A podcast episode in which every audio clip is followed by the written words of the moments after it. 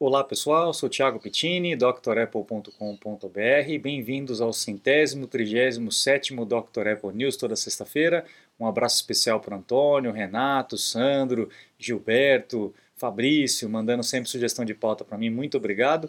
Vamos lá, hoje a gente tem bastante notícia interessante para falar, além, óbvio, obviamente, do evento da Apple, né, que a gente já fez a nossa live na terça-feira, mas temos algumas informações muito interessantes. Então vamos começar sem mais delongas. Temos ali uh, no dia 9 de março de 96 a Apple fechando as portas do eWorld. O eWorld foi uma tentativa da Apple é, de fazer, de transformar a internet em algo mais, é, mais divertido naquela época, né? Uma rede social, um canal de notícias, um canal de serviços. E era uma internet tipo SimCity, sabe? Com os predinhos, as casinhas, então você ia andando, é algo bem lúdico, assim, bem cartoonizado, né? Enfim, não, acabou não dando certo, né? A American Online, inclusive era utilizado os servidores da American Online, mas a American Online acabou é, tomando esse espaço, vendendo um pacote de assinaturas. Quem lembra, né, que recebia um CDzinho da American Online ou do depois veio o UOL, né, o Universo Online, enfim, a gente tinha é, esses, esses serviços no começo, nos primórdios da internet. E a Apple foi a primeira a fazer isso. Só que não deu muito certo, era muito caro, chegou a ter no máximo ali cento e, como é que é, deixa eu ver o número aqui, 147 mil usuários, e depois disso ela começou a degringolar até que nesse dia 9 de março de 96 é, foi cancelado, foi desligado esse serviço. Muito interessante, abriu portas, mas estava muito à frente do tempo e acabou não vingando, né? Muita coisa que a Apple fez estava muito à frente do tempo e acabou não dando certo naquele momento, né? Outra coisa que foi à frente do tempo foi o Newton, né? Aquele sisteminha de PDA, né? Depois teve o Palm Pilot e tal. O Newton acabou não dando certo, era o menino dos olhos do John Scully, mas acabou não dando certo porque o reconhecimento de escrita era muito ruim. O sistema era excepcional, mas o reconhecimento de escrita era muito ruim, o do Palm Pilot era bem melhor. E acabou não dando certo, né? Isso foi lançado em 93 pelo John Scully. Em 96, 97, quando o Jobs voltou para a Apple, a primeira coisa que ele fez foi cancelar o Newton, né, acabar com a, com a criação do John Scully, mas em 10 de março de 2004, 2004 pessoal, eles lançaram uma pesquisa é, com consumidores, com o mercado, perguntando por que, que o Newton não deu certo, o que, que eles não gostavam do Newton 10 anos depois do que o equipamento foi lançado, né? Por que, que eles fizeram isso? Porque eles já estavam desenvolvendo né, as portas ali do iPhone, na é verdade? Então, para entender quais são os recursos que as pessoas mais gostavam, os recursos que as pessoas menos gostavam, para poder lançar o iPhone. O iPhone foi lançado em 2007. Então, ali já estava muito avançada essas questões. Então, foi feita uma pesquisa de mercado, coisa que é raro a Apple fazer, era raro né, a Apple fazer naquela época, mas foi feito nesse dia, nessa data. Tá? Depois nós temos agora as notícias aí da semana, com os lançamentos que nós tivemos da Apple. Se você quiser saber os detalhes dos lançamentos, assista a live que eu, que eu fiz na, na terça-feira com a turma toda, foi muito legal, agradeço a presença de todos. E ali você vai ter todos os detalhes mais, mais específicos aí dos lançamentos da Apple. E aí a gente tem o lançamento do iPhone SE 3, né, a terceira geração do iPhone SE, e eles fizeram uma comparação com o iPhone 13, que é o iPhone caro, né, o, o topo, não o topo, topo de linha, mas um, bem mais é, potente, entre aspas, do que seria o iPhone SE, e os dois estão ali, ó, páreo duro, hein? E só que o, o iPhone SE tem um preço bem mais acessível, bem mais atraente do que o iPhone 13. Então é o mesmo tipo de, de processador, a mesma conectividade, apenas a lente que não é a mesma, mas a, a, o, o, processador e o, o, próprio sistema operacional né, permite aí uma fotografia computacional, então você vai conseguir muitos dos recursos de fotografia que você tem no iPhone 13 no iPhone SE. Não vai ter todos, mas vai ter uma, uma grande parte desses recursos. Então é um bom, uma boa opção para quem não quer gastar ou não pode gastar uma grana muito alta e comprar um iPhone de qualidade, um iPhone com uma potência muito boa. Só para vocês terem uma ideia, no, no Geekbench, né, que faz aquele benchmark, a comparação de, de, de processamento entre os, os equipamentos, né, uh, o iPhone SE3, esse que, foi, que acabou de ser lançado, nas contagens ali no score de single core, de uh, núcleo uh, único, ele bateu aí 1695 enquanto o iPhone 13 bate 1672. Então é um, o iPhone SE inclusive é um pouquinho mais rápido, o score dele é um pouquinho maior comparado com o iPhone 13. Só que já no multicore, né, nos, nos núcleos múltiplos, a gente tem 4021 no iPhone SE e 4.481 no iPhone 13. Também é um, o iPhone 13 é um pouco maior, né? Mas a diferença não é tão grande assim, né, pessoal? Então os dois ali estão estão bem, bem emparelhados aí, mas o preço é bem diferente entre um e outro. Então, de repente, vale a pena uma opção interessante, dependendo do preço que for chegar aqui no Brasil. Né? Se eles estão vendendo a 429 dólares nos Estados Unidos, botam um R na frente, botam um zero atrás, uns 4.300 aqui no Brasil, mais ou menos isso, né? Pronto. Aí fizemos agora uma, uma fizemos não, né? A Counterpoint fez uma, uma pesquisa, né? Uma, um levantamento e dizendo que o iPhone dominou ali em 2021, o ano passado, uh, como o, o, os melhores, os iPhones mais vendidos do mercado, né? Uh, Para vocês terem uma ideia, o iPhone 12 foi o que mais uh, se destacou, eh, fazendo aí uma marca de 3% na média, né? De todos os iPhones vendidos no planeta, 3% foram iPhones 12. Aí 2.2% o iPhone 12 Pro Max, 2.1 o iPhone 13 e 2.1 o iPhone 12 Pro. E ainda entrou o iPhone, do, o iPhone 11, né, com 2% aí das vendas. Tudo isso foi seguido aí pelo Galaxy, o Galaxy A12, que pegou ali a sexta posição, e o Xiaomi ou Xiaomi, não sei exatamente como é que fala, o Redmi 9A na sétima posição e também na décima posição o Redmi 9. Então aí a Apple ganhando o mercado aí com essas mudanças com relação ao iPhone, né?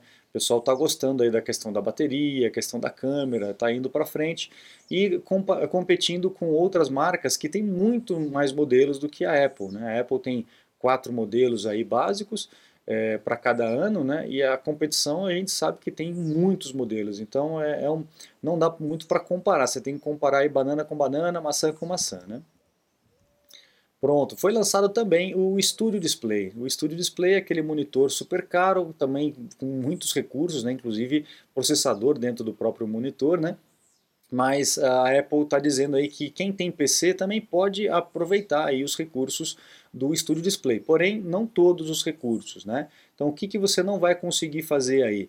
A, a câmera vai funcionar normal, mas ela não vai funcionar com aquele center stage, ela não vai abrir ou fechar a, a, o ângulo de visão por conta do, posicionamento, porque isso é um recurso de software, é o Mac e o iOS que fazem esse tipo de, de, de tratamento junto com a câmera. O Windows não tem esse recurso, então você não vai conseguir. Uh, então você vai conseguir utilizar bastante coisa, mas não tudo. O True Tone, por exemplo, é outro recurso que depende do sistema. Então se você comprar para usar num PC, você não vai ter esses recursos no seu Studio Display. Porém, a grande parte das, da, dos recursos serão bem úteis e se você quiser um display de qualidade, ele realmente é muito bom. Caro, mas também muito bom. Aí a gente está vendo que o Studio Display, como eu até falei, né, comentei na live, né, você pode escolher três tipos de stand, de, de pé, de suporte. Né? Você tem esse suporte aqui que só permite o tilt, só permite você mexer na angulação. Você tem esse outro suporte que permite você mexer na angulação e na altura do display, né? E inclusive ele tem um, um contrabalanço de pesos aí que é com um dedinho você faz os ajustes como o negócio não como se o, o negócio não tivesse peso. E você tem o VESA, que é aquele, aquele suporte para você colocar na parede, para você deixar o monitor suspenso. O ruim disso é que é, você não pode trocar. Se você escolher o VESA, vai ser o VESA. Se você escolheu esse aqui, que eu não me lembro o nome que eles estão dando, é, vai ser esse aqui. Então não tem como você trocar porque o, o equipamento ele já vem é, fabricado para você, com a sua escolha. Então isso é ruim, mas a gente tem visto cada vez mais a Apple fazendo dessa forma, né? Pense antes de comprar, porque não dá para trocar muita coisa, né? não dá para trocar mais memória, não dá para trocar mais armazenamento, então a gente tem esse, esse tipo de problema. Ele começa na faixa dos 1.599 dólares, é, segundo a minha, a, a, minha leitura aqui, bota um R na frente e um zero atrás, vai ser mais ou menos uns 15.600 reais aqui, né? Mas se você colocar o Nanotexture, se você colocar o VESA e tal, ele vai chegar aí a 1.800, 1.900 dólares o monitor. Realmente é muita grana para um, um display, né? principalmente aqui no Brasil. Nessa trilha, a Apple descontinuou o iMac de 27 polegadas, era o último iMac que tinha processador Intel, não faz mais sentido, ela já lançou um display de 27 polegadas, já tem um iMac de, de 21 polegadas, então não, 24 polegadas, né? Então não vale mais a pena ficar com um iMac é, Intel. Então ele já foi removido da loja, já foi descontinuado. Você deve até encontrar aí em estoques essas máquinas com um preço mais é, atrativo. Mas sinceramente, pessoal, comparado com o que o Apple Silicon está oferecendo de processamento, de controle térmico, não vale mais a pena você utilizar o processador Intel. Você vai pagar mais barato, mas a máquina não vai responder eh, comparado com o Apple Silicon e vai continuar esquentando pra caramba, ligando ventoinha, aquelas coisas todas que a gente já estava acostumado com o Intel porque não tinha outra solução. Agora nós temos outra solução, então eu creio que vale a pena a gente já partir para essas novidades, tá bom? Mas para quem gosta de Intel, para quem vai precisar, por exemplo, do Windows em Bootcamp, né? A gente sabe que o processador da Apple ainda não, não consegue fazer o Bootcamp com Windows, só na virtualização por enquanto.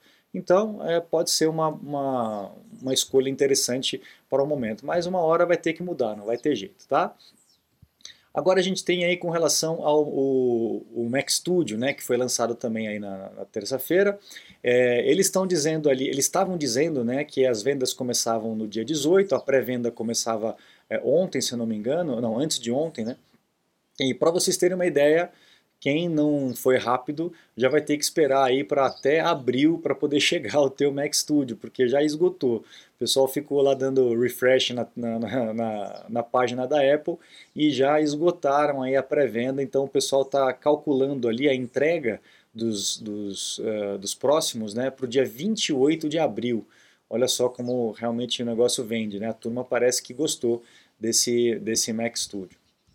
Ainda falando do Mac Studio, ele vai eh, pesar aí, dependendo do, do, processador que você vai colocar, ele vai pesar aí duas libras, né, dois pounds ou duas libras a mais. Isso representa praticamente um quilo a mais no equipamento, um quilo a mais no equipamento, se você escolher colocar o M1 Ultra.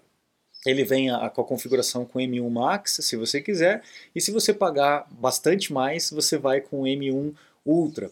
E provavelmente é por conta da, da, da, necessidade térmica, né? Ele tem duas ventoinhas aí absurdas na parte de cima e parece que o dissipador do M1 Ultra ele é diferente, ele é mais pesado que o do M1 Max nessa, nessa configuração de equipamento.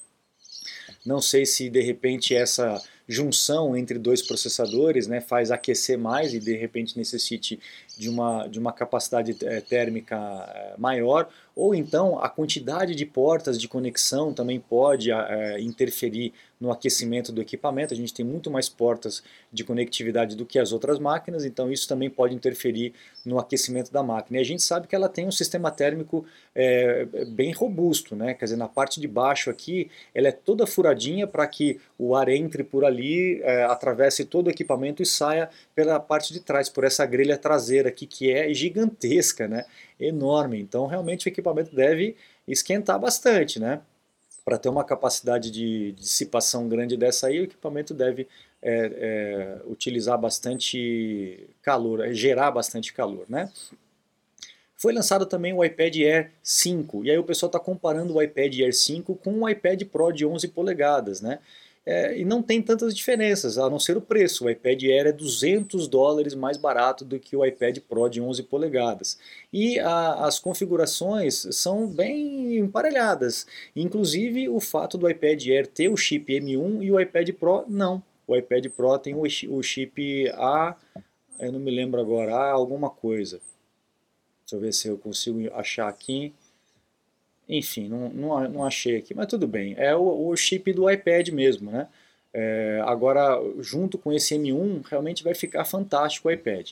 As diferenças aí, as, as vantagens do do iPad Pro com relação ao Air é com relação à capacidade, que ele pode ter opções de, de capacidades maiores.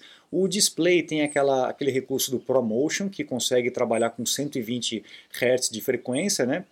E de taxa de refresh é, o que dá uma sensação mais fluida no, no, display, dá uma sensação de mais velocidade, inclusive no equipamento. e a parte da, da, da câmera, né, que tem aquele recurso LIDAR, que pode fazer aí o, o, o escaneamento do ambiente para poder utilizar alguns recursos de, de realidade aumentada. Além disso, o Thunderbolt 4, coisa que o iPad Air não tem. O iPad Air tem a USB tipo C, mas ela não é Thunderbolt, né? então ela é USB-C normal, e o iPad é, Pro tem a, a USB-C com essa tecnologia Thunderbolt que tem uma taxa de transferência bem mais rápida do que a Thunderbolt, do que a USB tipo C. Mas o USB tipo C já é muito boa, viu pessoal?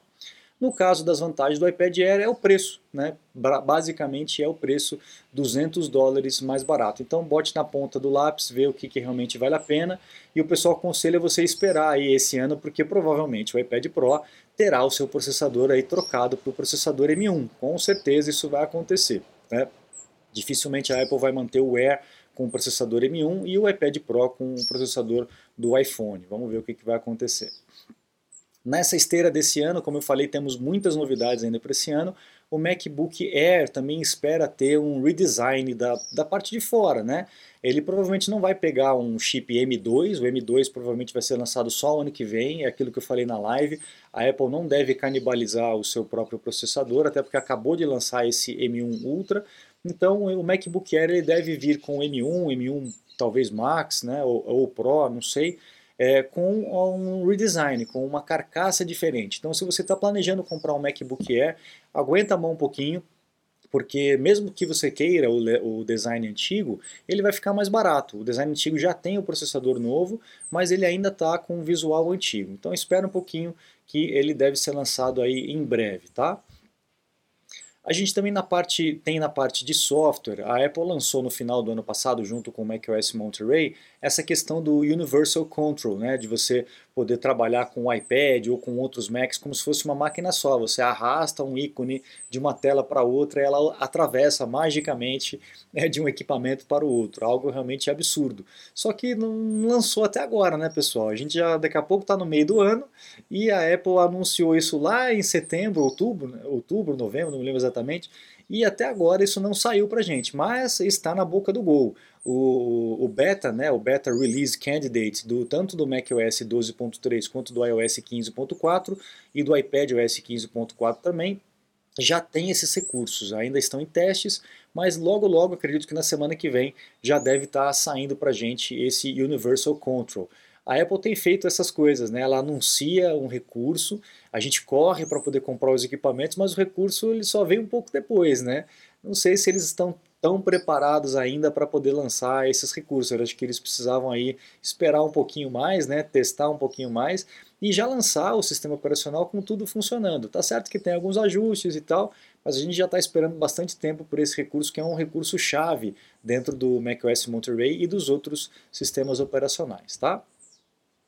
Aqui é uma comparação de performance do chip M1 Ultra com o Core Intel do Mac Pro de 28 núcleos. Olha só a diferença. Só para vocês terem uma ideia, esse Mac Pro de 28 núcleos, que tem o Intel é, Xeon ou Xeon, né, W, é o chip lá da Intel, o chip super poderoso que está lá no Mac Pro, ele consegue aí em single core 1152 e em multicore 19.951. Eu lembro de ter falado que isso era uma, uma velocidade assim, fora do comum, e era mesmo para a época. Mas vamos comparar com o M1 Ultra, Single Core 1793 comparado com 1152 do Intel e 24.055 comparado com os 19.951. Então realmente é, esse processador da Apple é, é, é, fora do padrão ali, comparado com o, o, o, chip mais rápido da Intel que tem no computador mais caro da Apple, que é o Mac Pro. É, realmente é, e o preço, né? Como, se você for colocar comparar o preço do Mac Pro com o Mac Studio, com esse processador, é metade do preço, né? Então, muito legal. Tomara que isso continue. Bom, também temos na esteira ainda a necessidade de reformulação do Mac Mini e do próprio Mac Pro. O John falou aí, o pessoal não sei se percebeu, mas no finzinho da fala dele ele falou que ainda tem o Mac Pro para trocar o processador. O Mac Mini também. Não sei se o Mac Mini caiu em detrimento do Mac Studio, se o Mac Mini realmente vai ser é, é, descontinuado. Ele ainda está sendo vendido, tá? mas talvez ele seja descontinuado em favor do Mac Studio. Mas o Mac Pro ainda está com processador Intel e ainda precisa ser reformulado. Nós ainda vamos ver outro anúncio uh, falando do Mac Pro ainda esse ano, tá? Agora algumas patentes, pessoal. Essa patente aqui é interessante. A Apple registrou uma patente de um, um, um conjunto ótico dobrável. Talvez isso tenha a ver, pessoal, com alguma lente é, projetável, né? aquelas lentes teleobjetivas, que a concorrência já tem, o zoom da concorrência é melhor do que, do que do, da Apple, né? principalmente do Galaxy, ele tem uma qualidade de zoom melhor do que o iPhone, e talvez isso seja uma solução aí mecânica né? Para uma lente, é, é, uma lente desdobrável, dobrável e desdobrável. Vamos ver como que isso vai, vai funcionar direitinho aí dentro do, do iPhone, né? Você está desperdiçando seu iPhone, iPad, Mac? Ganhe tempo e produtividade com nossos cursos. Você vai aproveitar melhor seu Apple. Matricule-se em drapple.com.br. Essa outra patente aqui também é interessante. A gente tem uma patente de, uma, de um, um colar ou uma, uma pulseira, né, um loop, como eles chamam lá nos Estados Unidos. E esse loop traria informações médicas ou de localização, enfim, traria algum registro é, do, de quem ou do que está usando. E talvez tenha até alguma questão relacionada ao, ao, Apple Glass, Apple Vision, iGlass, a gente não sabe ainda o nome do, do óculos que a Apple está preparando aí para gente. Então eles mostram, utilizando esse recurso, é uma, uma, uma pulseira com tecnologia, obviamente, né, é, enrolada numa chave, enrolada num, numa maçaneta, ou até na, em, nas pessoas, né, a gente tem um pouquinho mais para baixo, olha lá, como um colar, como uma pulseira, junto com o Apple Watch. Então, a patente ela nunca descreve exatamente o produto final, né? ela descreve mais ou menos a funcionalidade, um pouquinho do que seria o formato dele, para não entregar de bandeja, uh, pra, principalmente para a turma do lado de lá, né, que adora copiar. Então, a gente tem aí um, uma pista do que seria esses novos recursos ou esses novos produtos mais uma patente aqui com relação à cama. Olha só que interessante, pessoal. É um recurso ou até mesmo um colchão. Será que a Apple vai fazer um, um iColchão? Um iMattress? Alguma coisa assim, né? Um Apple colchão, um Apple Sleep, sei lá como é que seria isso. Mas são recursos de, de detecção, de, são sensores de detecção né?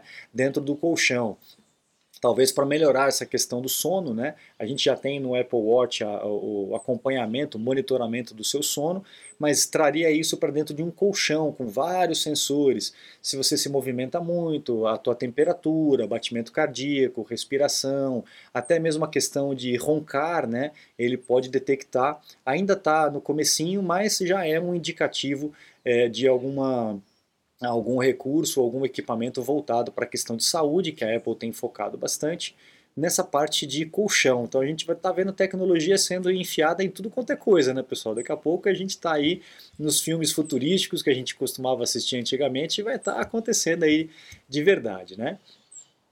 Bom, e agora uma informação importante para quem tem o Fitbit, esse Fitbit Ion, Ionic, é, é, um relógio que eu nem sabia que existia, é um relógio da Fitbit. A Fitbit foi comprada pela Google né, em, em 2019. 2019 a Google comprou a Fitbit e lançaram esse Fitbit Iconic Watch Recall.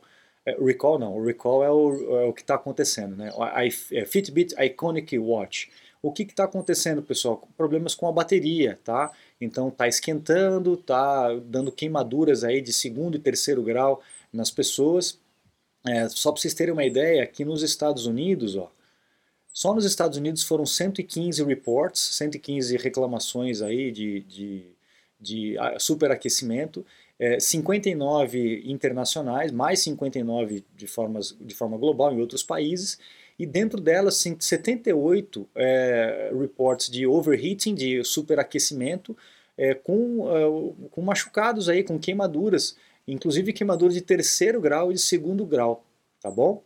40 pessoas reclamaram aí, teve 40 reports de queimaduras com relação a esse tipo, a esse equipamento. Então, se você tem esse equipamento, eu recomendo que você tire do punho o mais rápido possível e dá uma olhada aí no recall que a Fitbit, que a Google está fazendo. Você vai poder trocar, vai devolver o equipamento e vai receber até um desconto aí nas próximas compras. Parece que é de 40% que eles estavam dizendo, alguma coisa assim, tá? Mas fique atento porque esse equipamento ele realmente está perigoso. A quantidade de produtos que estão superaquecendo e queimando seus usuários é grande, tá bom? Então fica aqui o alerta e a gente com essa notícia a gente encerra o news dessa sexta-feira. Eu agradeço a, a, presença, a contribuição de todos vocês aqui, inclusive na live, foi muito legal bater papo com vocês. E daqui a pouquinho vai ter uma outra live, a gente vai estar junto de novo. Quem perdeu, quem não pôde assistir online, ao vivo aqui comigo, com certeza esse ano a gente vai ter bastante oportunidade de estar junto. Eu agradeço então a todos vocês, convido a acessar o site drapple.com.br e conhecer os cursos completos que nós temos lá para vocês poderem se matricular e ir aprendendo de pouquinho em pouquinho, no seu ritmo. Os cursos são bem completos, com bastante informação e essa didática rápida, sem enrolação, fácil aqui que a gente tem no canal, tá bom? Então eu recomendo para que vocês possam conhecer lá e lá também tem os meus contatos, caso você precise de um suporte, de uma consulta técnica online. Eu fico à disposição de vocês. Muito obrigado, um grande abraço e até a próxima. Tchau, tchau.